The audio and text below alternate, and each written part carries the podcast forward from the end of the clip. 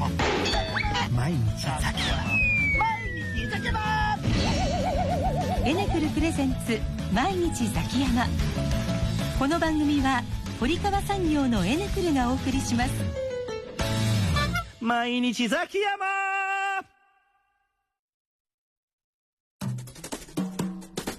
エネクルプレゼンツ毎日ザキヤマどうもザキヤマです。さあ今回はコメントゲストですね。これ坂道グループに戻るんですか？うんお願いします。どうも、ザキヤマさん。またまた登場しました。あら。乃木坂464期生の遠藤さくらです。さくらちゃん。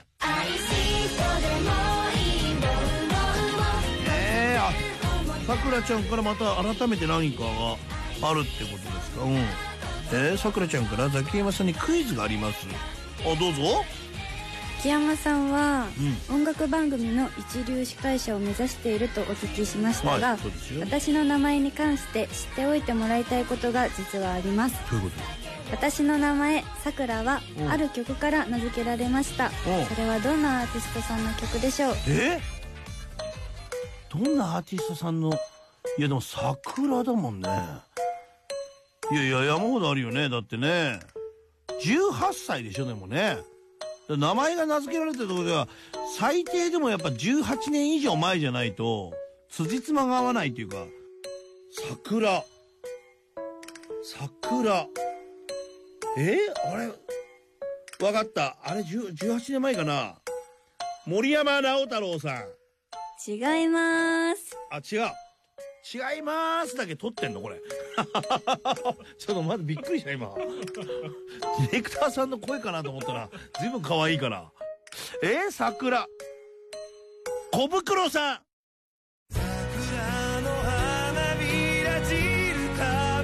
正解は、小袋さんの桜でした。いやちょっとクイズ王だな本当に父が名付けてくれたんですけれど、えあの小袋さんの桜をインディーズ時代から知っていたらしくてー、インディーズ時代から歌ってんのこの名曲。その曲が大好きだったことからつけてくれたと聞きました。はあ。ええこれは小袋さんに伝えたのかな？へえいやすごいね。曲名が名前になるっていうねまあ3月下旬もしくは4月生まれなんですね。10月です。10月？春じゃないですね。嘘。なんかすごくいい曲なので大丈夫？なんかこんな素敵な曲言われなかった聴いてなんかつけてくれたうん。両親がうん。なんかすごく嬉しいですね、昔 嬉しいもんなんだ。お父さんうん。お父さんありがとう。言わせるな無理やり無理やり言わせれてる感がすごいぞ今の。お父さんありがとうって。えー、春じゃないの？これはちょっとね。いやちょっとあれだよね。言われることも多いだろうね。ごめんなさいね私もね。ついつい春じゃないんかいって。それはもちろんねどの時期に生まれたってどんな名前でもいいわけだから、うん、ただちょっとね春のなんていうのハードル上がっちゃうからね。桜って言われちゃうと春出してんですよね小袋さんも。それはもちろん春に出してるんでしょあれ。2005年の11月リリースです。お父さんそれで律儀に守ってたみたいな。ね、でザキヤマさんに耳寄りな春ソングの情報がある。ありがとうございますさくらちゃん。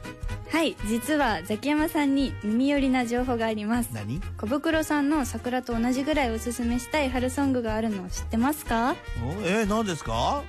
この曲は私たちの先輩である白石麻衣さんの卒業ソングになっていあらますマイやんの？卒業ソングなんですけれおど曲のテンポが明るい感じでみんなが幸せになれる曲です。え。それでは聴いてください。乃木坂46で幸せの保護色。ザキヤマが聞く。幸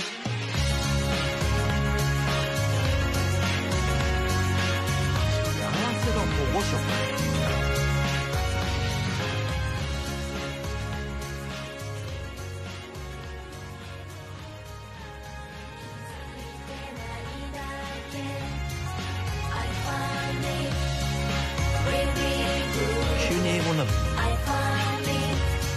んで、で英語にしたの ?I can't be in my heart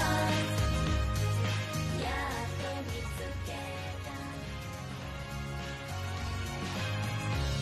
あなたらしいや、いいですね、本当に。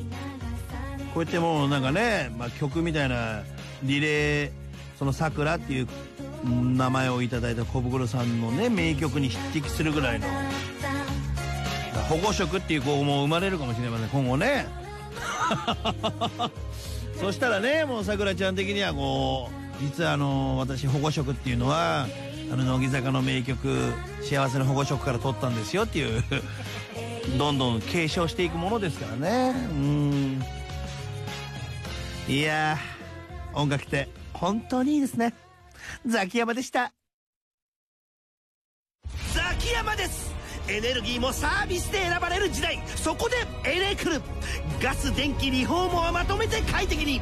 堀川産業のエネクルがくエネクルは堀川産業の総合エネルギーブランドです。あなたのそばにエネクル。もう言わせて。さあこの後番組ツイッターで来週のゲストを発表します。ツイッターのフォローよろしくお願いします来週も乃木坂464期生おかわりくる。エネクルプレゼンツ毎日ザキヤマ。この番組は堀川産業のエネクルがお送りしました。